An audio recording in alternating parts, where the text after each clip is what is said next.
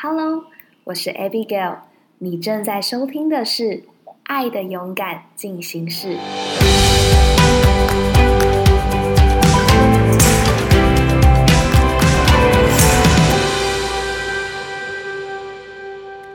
Hello, welcome to the fifth episode. This is going to be a very special episode because I'm going to speak in English and you're going to listen in English.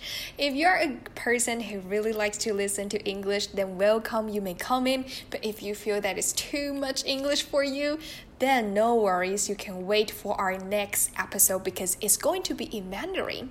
And what's more, there will be another special guest to talk about the topic with me. So stay tuned and don't forget to subscribe to our podcast and you may listen to our latest episode.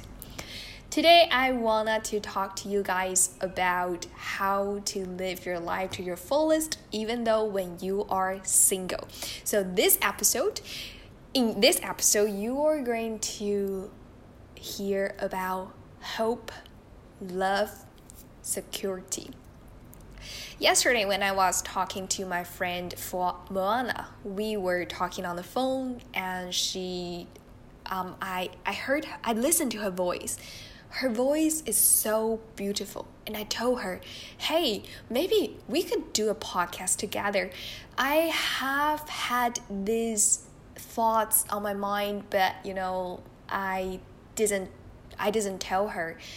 Um, and yesterday when we were talking to each other, I thought, yes, this is the day I need I needed to tell her about it and she heard about it. She thought, yes, maybe we can do it. But what should we talk about?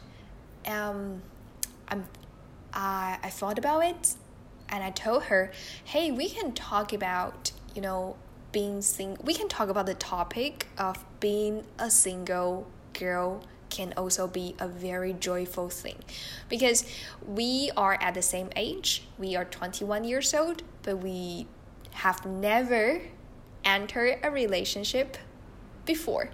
So basically, we have been single for 21 years, and I feel that our society kind of makes girls to think that if you don't have a boyfriend, then you are very, you know, like you are not attractive enough, that you are a loser, something like that. This is the the kind of concept that our society makes girls think and you know, as a girl, I know that we need to have this kind of security in our mind. We need to know that we are beautiful, we need to know that we are valuable, and we try so many different kinds of ways to make us look attractive.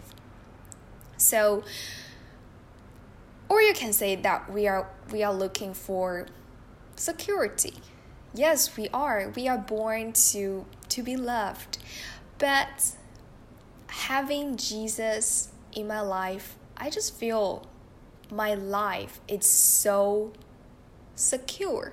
I mean, I have this kind of peace in my mind that I know I am deeply loved and I know that I am valuable. I don't need a boyfriend to let me know that yes, my life is whole, yes, my life is valuable because I know I am valuable.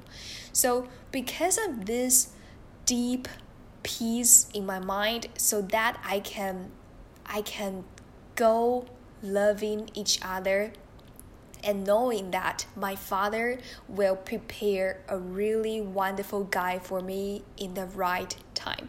I really like the scripture that I received this week from my friend Sally. Um, she wrote on the card that she gave to me God has made everything beautiful in its time.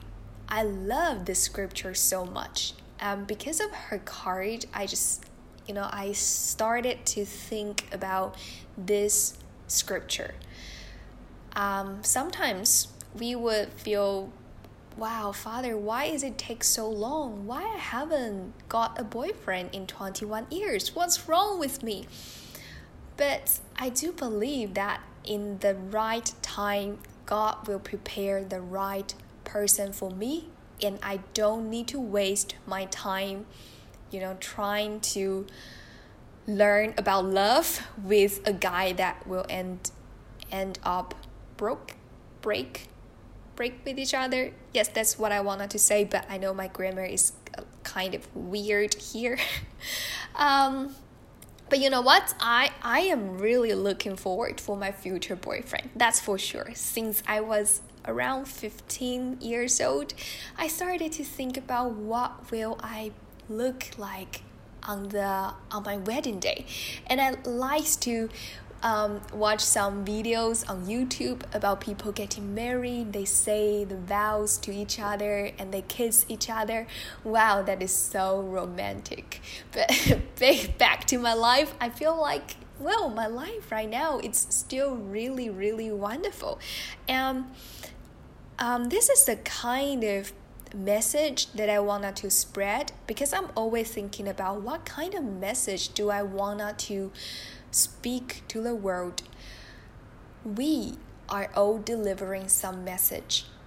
And I think I hope that the kind of words that I say is from our heavenly Father because I do believe that this this message is going to bless many young girls. And um, this is this is what I can think about right now and I didn't write down a script for this episode.